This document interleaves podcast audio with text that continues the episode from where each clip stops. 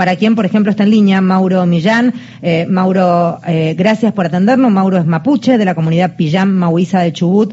Primero que nada, te pido disculpas, espero que entiendas el contexto en el que pasamos el audio, básicamente para ilustrar un poco eh, de qué estamos hablando cuando hablamos de, una ofensa al pueblo y también, nada, escucharte, darte la bienvenida y agradecerte que nos atiendas.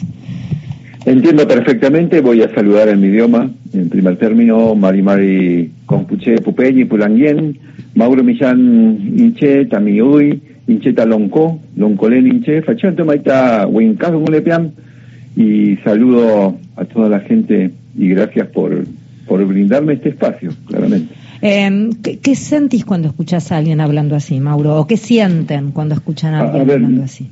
Lo importante es, que la audiencia sepa, eh, en mi caso y en el caso de, cientos, miles de personas, crecimos escuchando el relato de nuestras abuelas, nuestros abuelos, a su vez mi madre, mi padre, escuchando el relato de quien eh, fueron mis, de mi bisabuelo, mi bisabuela, lo que significó ese hecho eh, de hace 140 años, ¿no? Significó la muerte, significó la pobreza, huérfanos, niños eh, sin padres, sin madre, campos de concentración, significó un dolor enorme, inmenso, eh, que no entiendo por qué hoy estos dirigentes políticos intentan permanentemente abrir esta herida de un pueblo que está claramente buscando sanar tanto sufrimiento. Sanar en un contexto donde sabemos que existe una nueva sociedad una sociedad, un territorio habitado por una diversidad, digamos, de culturas, eh, pero sin embargo parece que en estos sectores eh, eso es absolutamente inconcebible, ¿no? Por eso salen con, eh, pareciera que pueden decir las barbaridades, las ofensas, no solo contra el pueblo mapuche, porque a este personaje lo he escuchado decir barbaridades a diferentes sectores este, con la intolerancia que lo caracteriza, ¿no? Eh, sí, pero yo pensaba si se animarían a meterse de la misma manera, no sé, con, con la comunidad italiana, no sé, con, con la comunidad eh, de cualquier otra nacionalidad, porque es, es claramente está subyacente allí el no considerarlos parte de la comunidad, a determinados pueblos originarios. Claramente hay un interés, eso es eh, importante decirlo, porque acá se habla eh, de que nosotros incendiamos el bosque. Se habla que nosotros eh, eh, somos quienes vandalizamos a los a los supuestos vecinos. Que son invasores porque no son argentinos. Y porque somos invasores, ¿sí? En Chile también dicen que somos invasores porque las teorías hablan de que el pueblo mapuche nace en las pampas argentinas. Fíjate que tienen el mismo relato estos sectores de supremacistas y racistas que tratan de monopolizar la historia. Pero sin embargo acá eh, Federica, eh, el proceso de extranjerización, de, control de los recursos que son fundamentales para la vida, como las nacientes de los ríos, de los lagos, están defendidos por el pueblo mapuche, que está dando la vida. Sin embargo, estos sectores nada dicen de lo que está ocurriendo en la Patagonia con este proceso de extranjerización. Todo lo contrario,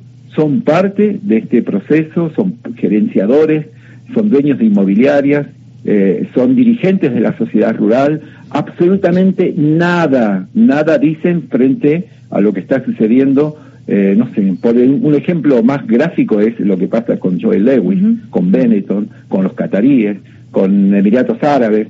Eh, ¿Han escuchado hablar a Pichetto hablando de soberanía en este proceso de extranjerización? Claramente no lo va a decir porque es parte de este, este intento ¿sí? de quedarse con eh, este territorio. Mauro, ¿cómo va? Mario Giorgi soy.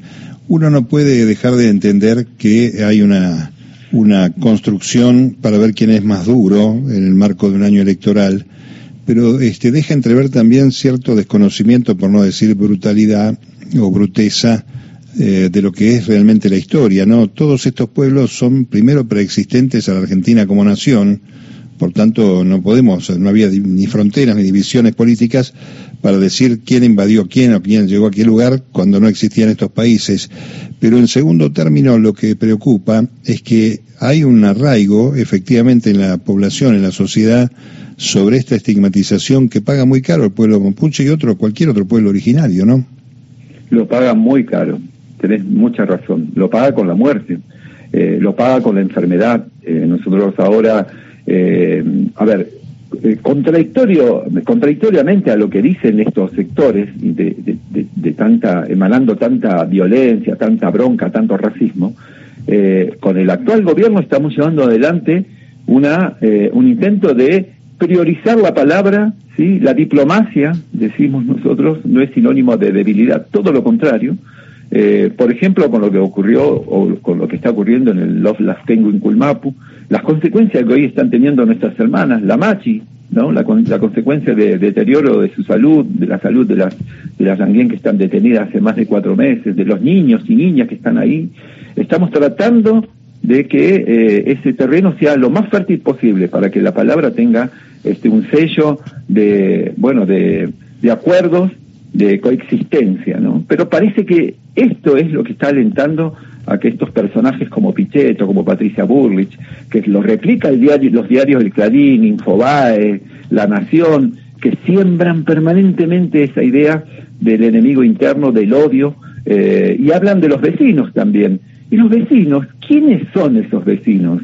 Porque no es eh, no son los vecinos comunes de Bariloche, de, de Esquel, son eh, sectores de mucho privilegio, minoritarios pero con mucho privilegio económico, político, eh, que están eh, absolutamente incómodos cuando se produce este, este hecho de, diálogo. Y hay además este, una revisión histórica sobre lo que paga y paga aún la Argentina por el genocidio producido por Roca, como para este, tomarlo con tanta liviandad, ¿no? Y aparte de que hay la propia las ciencias sociales de este Estado ha determinado que ese relato del chilenismo eh, mapuche eh, es un relato eh, absolutamente falaz, es un relato inexistente, porque claramente el pueblo mapuche durante miles de años estuvo desde el poniente al, del saliente al poniente de esta parte del cono sur, desarrollamos nuestra cultura en esta parte también. eso, bueno, lo que dice Pichetto está claramente con una intención eh, cargadísima de odio, racismo y eh, hablando para una tribuna eh, que entiendo que es minoritaria, pero que concentra mucho poder económico, que es esa tribuna de, la, de una derecha rancia, este, odiadora serial, pero bueno, ojalá que la tribuna popular, hablando en términos futboleros, tenga la capacidad para saber de que no, ese no es el camino, no es el tipo de dirigente que va a unir a un, a un país que tiene una diversidad cultural eh, enorme, que debería ser fuente de inspiración para construir una sociedad diferente y no seguir perpetuando este mensaje de tanto odio, ¿no? que tanta tragedia produjo en este a este país y a todos quienes habitamos este territorio. Está hablando con nosotros Mauro Millán, eh, es eh, vocero mapuche de la comunidad Pillán Mahuiza de Chubut. Mauro, ¿tienen pensado algún tipo de acción comunicado por parte de la comunidad en repudio o en respuesta a los dichos de Pichetto?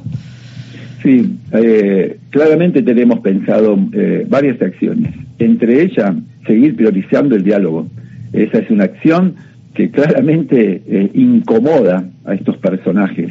Pero sí, ojalá que también podamos accionar en un aparato judicial que sabemos también eh, que tiene eh, una, una, intervención muy parcial en esta discusión, ¿no? Porque cada vez que vamos a discutir nuestros derechos, porque Argentina tiene un, un andamiaje de derechos indígenas que fue inclusive vanguardia a nivel eh, América, eh, y que lamentablemente este aparato judicial eh, que está colmado de jueces racistas, eh, fiscales racistas, con muchos intereses también en el poder económico político, no toma en sus decisiones este tipo, estos derechos que son derechos constitucionales, que son normas que debe cumplir el Estado. Pero sí, vamos a hacer el intento a ver qué pasa, pero ojalá que no sea una, apuesta como una lotería ir a la justicia. No, debería ser una lotería, ¿no? Si me saco o no eh, un premio. Tendría que ser justamente eso, tendría que ser una justicia imparcial eh, y no que permanentemente se vean favorecidos estos sectores de manera perpetua eh, porque son los señoritos que han sido parte ¿no? de, este, de un proyecto de país que claramente nadie quiere, pero que sin embargo este, están ahí. Gracias por hablar con nosotros, Mauro. Un abrazo enorme por parte de todos nosotros ahí para toda la comunidad. Desde acá, desde esta parte del, territorio, también eh, estamos muy agradecidos de que siempre se abra esta posibilidad de, que podamos eh, relatar un relato que muchos quieren que no sea eh, audible. Beso enorme. Mauro Millán es quien hablaba, vocero mapuche de la comunidad Pillán Mahuiza de Chubut.